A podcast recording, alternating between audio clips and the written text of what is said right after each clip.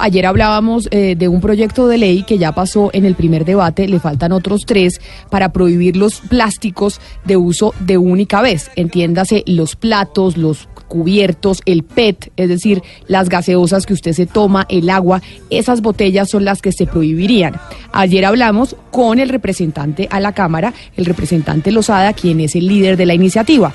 Pero queríamos hablar también con la gente de los plásticos para oír su versión sobre si esta ley se aprueba pues, ¿qué pasaría? Llamamos entonces a Daniel Mitchell, que es el presidente de Acoplásticos, la Asociación Colombiana de Industrias Plásticas en el país. Señor Mitchell, bienvenido a Mañanas Blue. Eh, buenos días, Camila y oyentes. Muchas gracias por la invitación. Y ayer cuando hablábamos, señor Mitchell, con el eh, representante Lozada frente a este proyecto de ley que ha pasado un primer debate, una de las preguntas que hacíamos, oiga, le decíamos era, oiga, ¿y usted cómo va a hacer para luchar contra el lobby de los plásticos, que va a ser enorme en el Congreso de la República para que no se apruebe esta, esta iniciativa? Me imagino y le pregunto, ustedes evidentemente no están de acuerdo con este proyecto de ley que ya pasó su primer debate.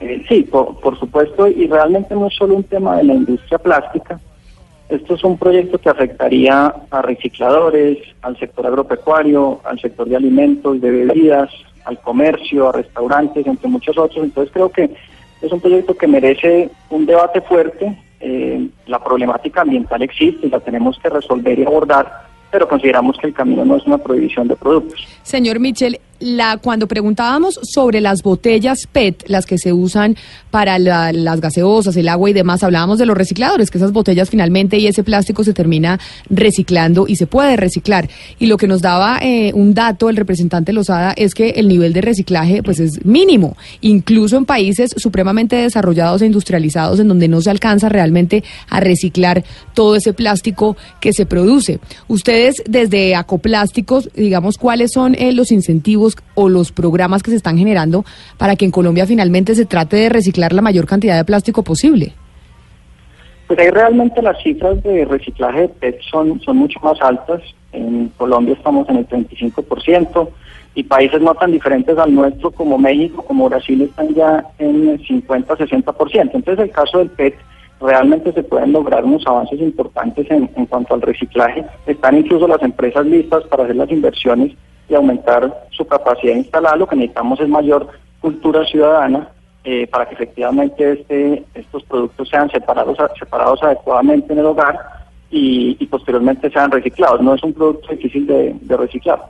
Pero ustedes dicen se necesita mayor cultura ciudadana, pero desde Azoplásticos, ¿qué están haciendo para que se genere esa mayor cultura ciudadana y que ustedes puedan, así como se, se trabaja con los congresistas para que no aprueben este proyecto que a ustedes no les conviene, pues también trabajar con el sector público a ver cómo se puede hacer una industria más eficiente para que se pueda reciclar y ayudarle al planeta? ¿Ustedes tienen algún tipo de programa en ese sentido?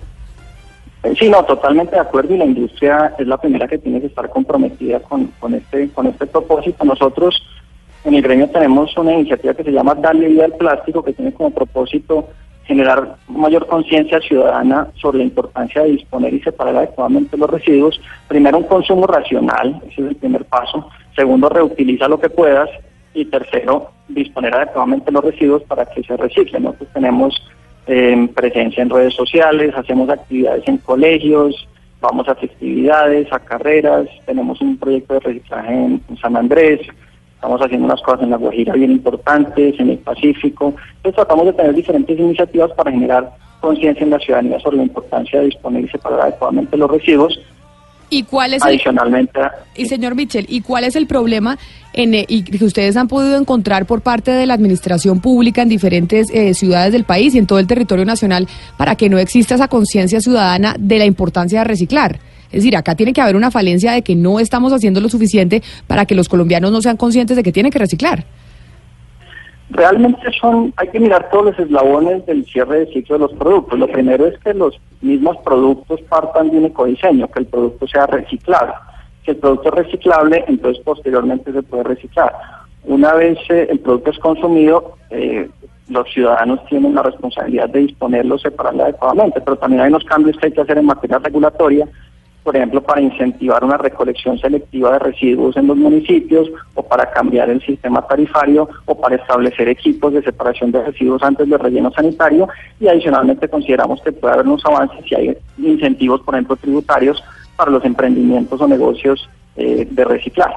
Hay, o sea, es decir, todos tenemos un rol, incluyendo el Congreso, obviamente la industria, las marcas, los consumidores, pero si, si abordamos cada uno de esos eslabones, podemos aumentar sustancialmente las tasas de reciclaje y avanzar hacia una economía circular. Mire, cada vez con más frecuencia uno eh, ve en distintos lugares o bolsas o botellas o distintos tipos de, empaques de, plástico que, dicen eh, soy reciclable o me puede reciclar. ¿Hay algún sello o hay alguna manera eh, en que uno pueda, mm, digamos, identificar esos etiquetados? Pues porque los que no sabemos de eso, pues vemos ahí el mismo plástico en toda parte. ¿Cómo reconocer que un plástico verdaderamente es reciclable? Pues todo el plástico es reciclable, eh, incluso por ejemplo en Bélgica y otros, otros países de Europa ya toman la decisión de tener una sola bolsa o un solo color para disponer los residuos de plástico, porque todo el plástico es reciclable. Lo que pasa es que eh, hay plásticos en que el mercado del reciclaje no, no paga tan bien.